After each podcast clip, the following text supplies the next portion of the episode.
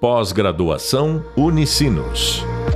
Performance em investimentos e finanças. Olá, sejam bem-vindos ao segundo podcast da disciplina Avaliação de Empresas Técnicas de Valuation do curso de MBA em Performance de Investimentos e Finanças. Para falar sobre o papel da contabilidade no valuation, hoje estamos contando com a participação de um ilustre convidado, o professor e empresário Saulo Armos. O Saulo possui larga experiência na academia, onde foi coordenador por muitos anos no curso de Ciências Contábeis da PUC, RS, quanto no mundo corporativo, onde é sócio das, da empresa Mirar Gestão Empresarial. Seja bem-vindo, Saulo. Tudo bem? Tudo bem. Bom dia, Fábio. Primeiramente, agradecer o convite é, e espero contribuir com esse podcast, né, no sentido de ilustrar o efeito da contabilidade no processo de avaliação dos negócios? Bom, eu vou, vou iniciar nosso bate-papo com, com uma pergunta para ti, Sal, de imediato. Pois Qual a importância da contabilidade no mundo corporativo? Bom, assim, ó, a contabilidade é a essência das informações de uma entidade. Então, caracterizado por esse fato, né, ela é tudo. Né? Uh, é óbvio né, que se tu for analisar a contabilidade, ela é uma fotografia, ela expressa um momento estático de cada momento do negócio, mas que com a base das análises que ela sustenta, ela vai dar todo, todo, todo, todo, todo o suporte para que avaliações, para que tomada de decisões, para que as, os empresários né, tenham condição de fazer as suas decisões, né? Tomar suas decisões. É, é só para ilustrar o que eu estou falando, né? Em 1966, o Donald Ian Miller, né? é um, na verdade ele é um teólogo, mas ele é um pesquisador de avaliação, né, das empresas e escritor de vários livros do segmento, né? Ele tem uma frase muito característica que vai dar essa, esse embasamento. Ele diz, abre aspas, o sucesso de uma empresa depende do grau de conhecimento que seus executivos têm a respeito dela. E nenhum executivo pode considerar-se inteiramente informado sobre a posição de sua empresa e de seus concorrentes se não possuir um conhecimento profundo sobre os relatórios contábeis e as informações que eles contêm. Então, é, é, isso aqui, essa frase é de 1966. Né? Então, hoje, se a gente pegar Warren Buffett, né, ele diz a mesma coisa. Ele não começa a conversar com ninguém se antes ele não ter analisado a contabilidade daquela empresa que ele possa vir a ter uma negociação. Aqui nós temos o Gerdau, né, um caseiro, é, um empresário famoso né, e de sucesso, diz a mesma coisa. Não adianta virem conversar comigo com projetos, isso, né? Eu quero ver o aspecto base, que é a contabilidade. Então, respondendo né, de forma bem prolongada, inclusive, desculpa, é, é, a contabilidade é a essência né, das informações que uma empresa tem. Um CNPJ, na verdade, é a mesma coisa que um CPF de uma pessoa física, ou seja, é uma vida né, que está em movimento e que precisa ser registrada. E a contabilidade expressa exatamente isso. Sim. Uh, com certeza, eu acho que é uma, uma, uma frase muito atual nos dias de hoje ainda, né, Saulo? Uh, tu que trabalhou já na. trabalha, né? Nem trabalhou na, na, tanto na parte acadêmica quanto na, na parte privada.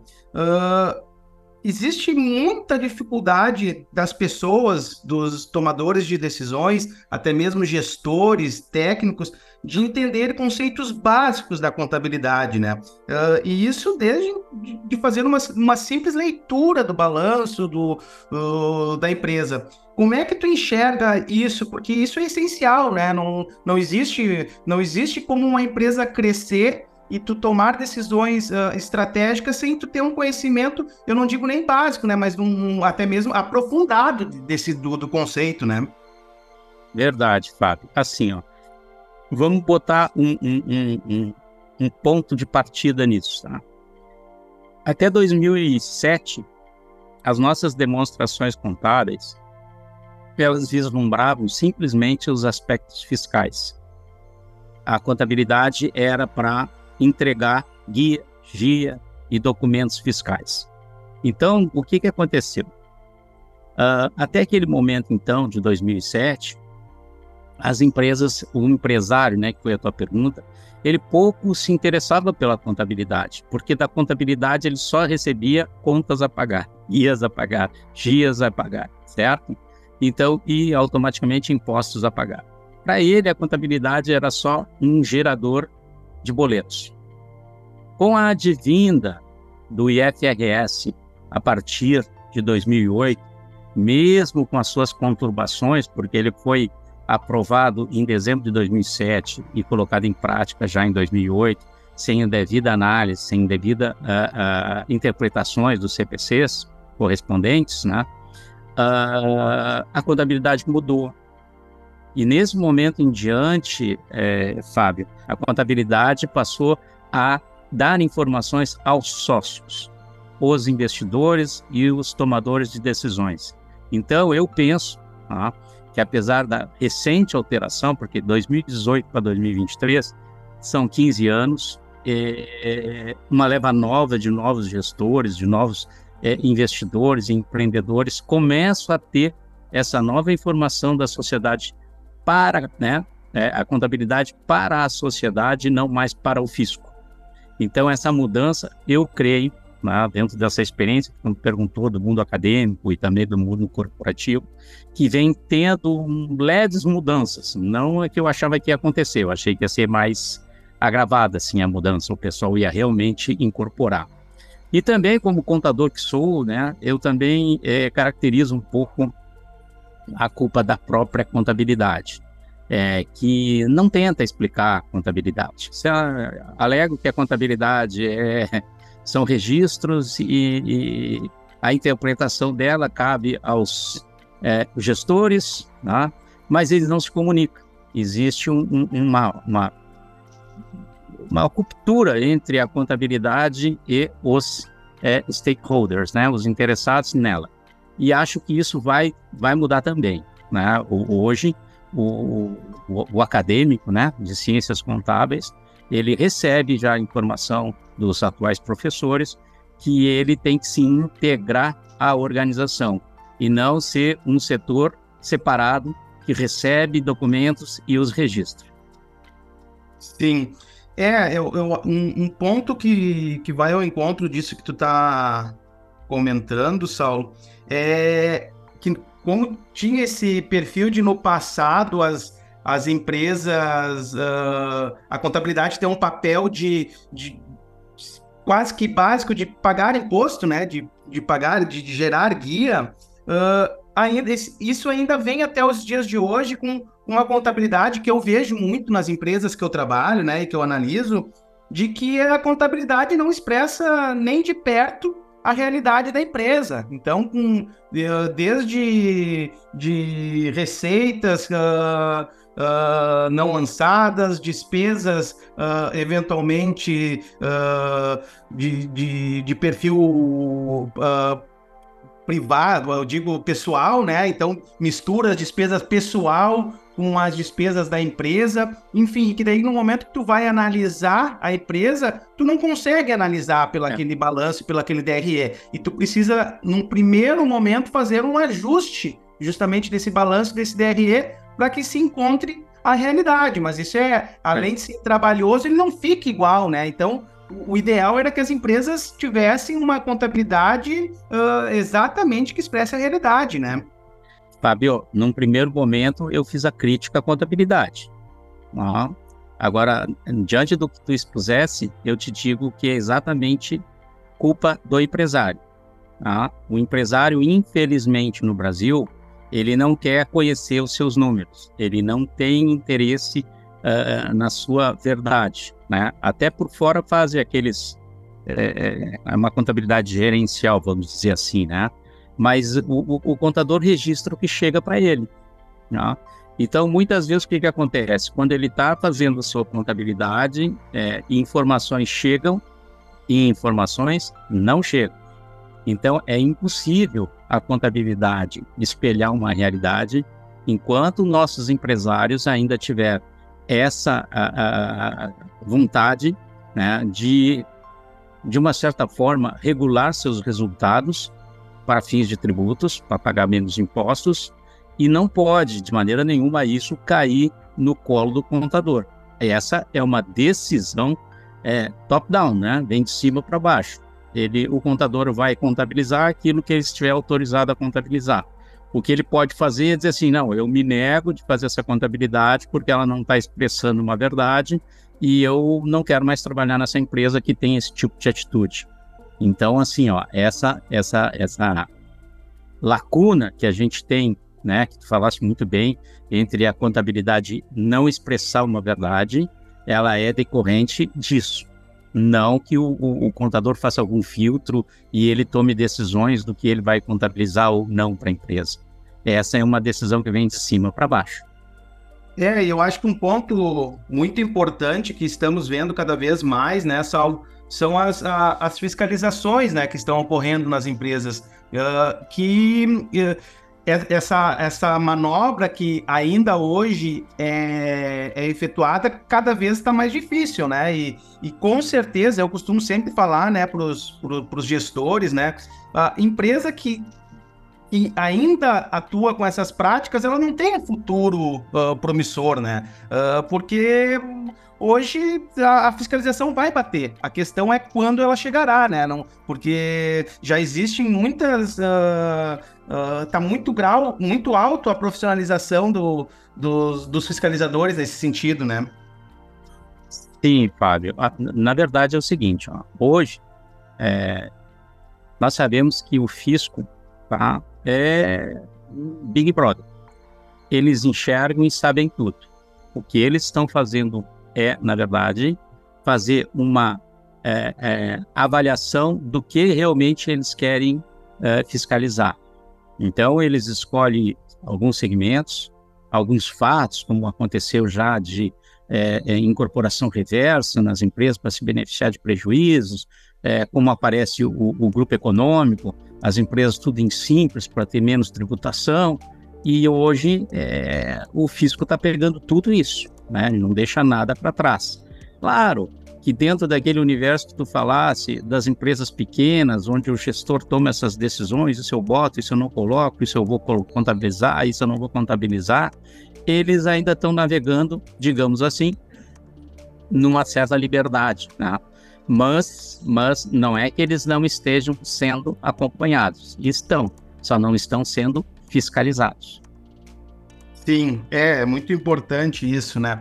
Uh, uh, Saulo, tu tem uma, uma, uma, uma, Tu atua também, né? Em toda uma parte de, de, de estruturação, de, de, de, de, venda de empresas e compra, né? Uh, Sim, a parte de M&A. Exatamente.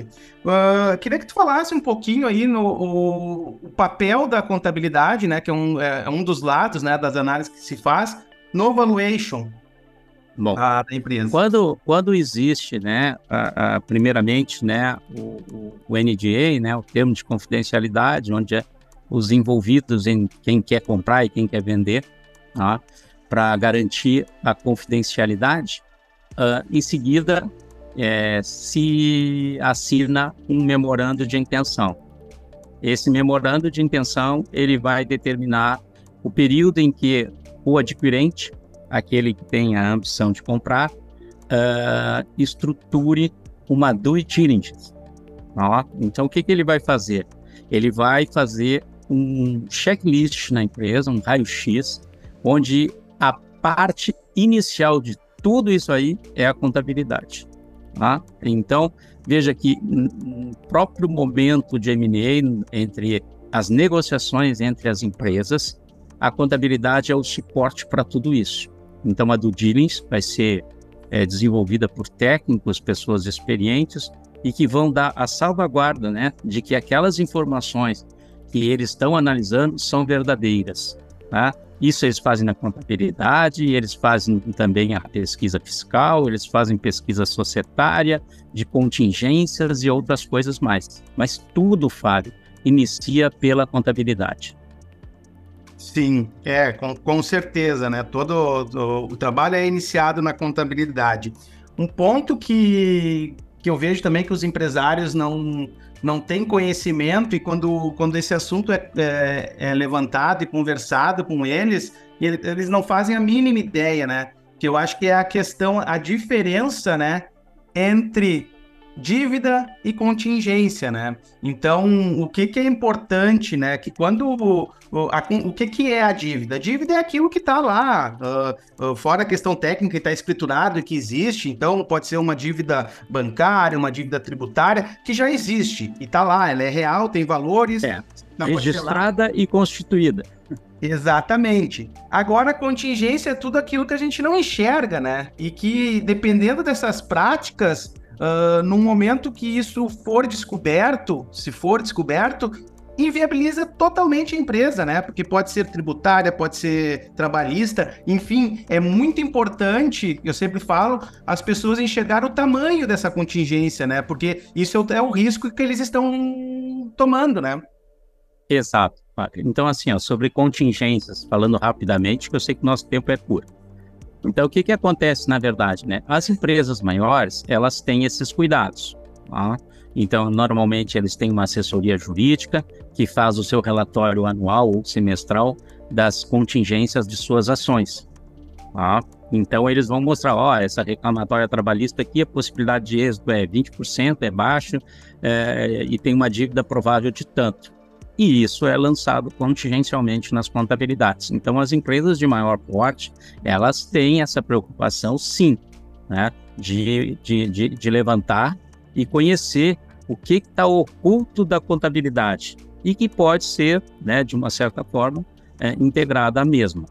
Então, assim, ó, já quando a gente estava comentando sobre o valor, a do diligence, né, no valor do negócio, essa, essa, essa contingência ela vai servir para uma reserva de verbas, né, de, de valores da negociação, que vão ficar depositadas em nome do vendedor, esperando os resultados daquelas contingências. Se porventura uh, uh, acabar não pagando, as defesas foram suficientes, o dinheiro volta, né, que está depositado, né, ele é liberado para que o vendedor faça uso dele.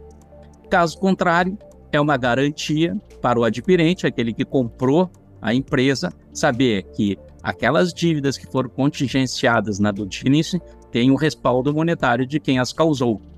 Então, é, é, são as duas formas que eu enxergo, ô, Fábio, não sei se eu fui claro, as contingências, claro. né? Tu pode registrá-las, tu pode levantar, tu pode ter acompanhamento, as empresas de maior porte fazem isso, ó. E na do diligence, é, ela, ela fica ressalvada, né? As contingências para um acerto de verbas que ficam é, é, depositadas esperando os resultados das devidas ações. Sim. Um, bom, uh, nosso papo tá, tá, está ótimo, Saulo, mas, uh, mas a gente precisa encerrar por hoje. Eu, eu quero, quero agradecer uh, por ter participado, né? Tenho certeza que nossa conversa foi de grande valia a todos os profissionais e alunos uh, que nos escutam. Uh, no início, eu te fiz uma pergunta, e como encerramento, eu quero te fazer uma última aqui. Uh, é possível uma empresa ser bem sucedida financeiramente se ela não souber todo o potencial por trás das informações contábeis? Eu acho que sim, Fábio, por incrível que pareça, né? Desde que seu produto tenha muita margem, desde que o seu serviço seja um, um, um serviço que tenha resultado, né? que a operação seja muito satisfatória, que aí os equívocos da gestão ou a falta de informação contábil é, acaba sendo suprida por tu ter um grande negócio. Mas é, com o nível de concorrência que nós temos hoje, isso praticamente inexiste. Né? Então, assim, ó, a, a necessidade de ter informação para tomada de decisões que advém da contabilidade é fundamental. Tem que, tem que estar ali. Mas, realmente, se a empresa tiver produto que tem uma margem, ah, o cara lançou algo novo no mercado, está navegando sozinho, ele pode até não ter uma estrutura lá muito boa e vai financeiramente ter resultado, né? financeira e economicamente ter resultado. Mas no decorrer da, do tempo de vida do negócio, isso cai, se ele não se estruturar e ter a contabilidade como um alicerce de dados. Tu até fez eu me lembrar de, um, de uma empresa que eu trabalhei, era uma, era uma rede de hotéis que tinham três hotéis e eles uh, tinham dois hotéis que tinham uma, uma rentabilidade muito interessante e um hotel assim que tinha um prejuízo enorme, que eles, enfim, não tinham informações, não tinham domínio de nada. Mas como essas operações outras uh, suportavam uh, esse, essa outra operação, enfim, eles por anos, por mais de 10 anos, conseguiram se manter. O que, que aconteceu? Que como qualquer outra empresa geral tem, tem ciclos uh, durante a sua, a sua vida, né? Quando essas outras estruturas ficaram deficitárias, ruiu o negócio, né? E daí é. acabou e, toda a empresa. Perfeito, Fábio. Isso aí seria facilmente identificado né? e, e, e pela contabilidade divisional, né? Onde tu, tu, tu estruturaria cada negócio com as suas margens de contribuições e vocês, é, eles analisariam que duas das margens de contribuição estavam suportando um mau negócio, algo que não dava resultado. Então, às vezes encolher é melhor para crescer, né? Aí, ali eles tinham que fechar esse, essa unidade que era deficitária e seguir com as margens das outras crescendo. Essa, essa, essa seria a ideia, baseada em quê? Baseado na contabilidade, que fazendo ela de forma divisional, apuraria o resultado por unidade e não pelo todo, que apresentaria um resultado satisfatório, mas sabendo que uma consumia a margem das outras. Bom, Saulo, mais uma vez, muito obrigado pela tua Eu participação. só queria concluir, Fabinho, com, como somos acadêmicos, né? Sim, Não claro. tem saída, né? Então, assim, ó, pessoal, leitura disso, né? Uh, ah, muito importante leitura disso, né? Vocês têm o Damodaran, que é um indiano, que é o papa da avaliação de empresas no mundo, tá? Então, o livro dele de avaliação de empresas, Damodaran, vocês vão estar extremamente estruturados, com conhecimento fantástico para desenvolver e praticar a, a, construção de um valuation. Aqui no Brasil, eu vou citar só dois, né? eu tinha aqui uns oito para citar, mas o tempo encurtou. Então, aqui no Brasil, vocês têm o Asaf Neto. Ah, o último livro dele é Valuation, Métricas de Valor uh, e Avaliação de Empresas. É muito bom o livro da Saf Neto. Podem colocar ele na cabeceira aí, aqueles que vislumbram é, montar né, negócios né, e, e, e avaliar negócio. O Asaf Neto é muito didático, vale a pena vocês terem esse livro com vocês. Tá bem, pessoal? Bom, com isso, uh, encerramos por hoje. Até o próximo podcast, pessoal, uh, que terá o título Escolhendo a Melhor Estratégia, uh, onde estaremos debatendo sobre uma importante etapa envolvida em um estudo de valuation, a escolha da técnica a ser utilizada. Como material complementar ao nosso podcast de hoje, assista ao Hub Visual, Introdução ao Valuation e faça a leitura dos temas Introdução às Teorias de Valuation e Aplicabilidade do Valuation, disponíveis no Hub Leitura. Até logo. Até logo, pessoal. Um abraço. Pós-graduação Unicinos. Performance em investimentos e finanças.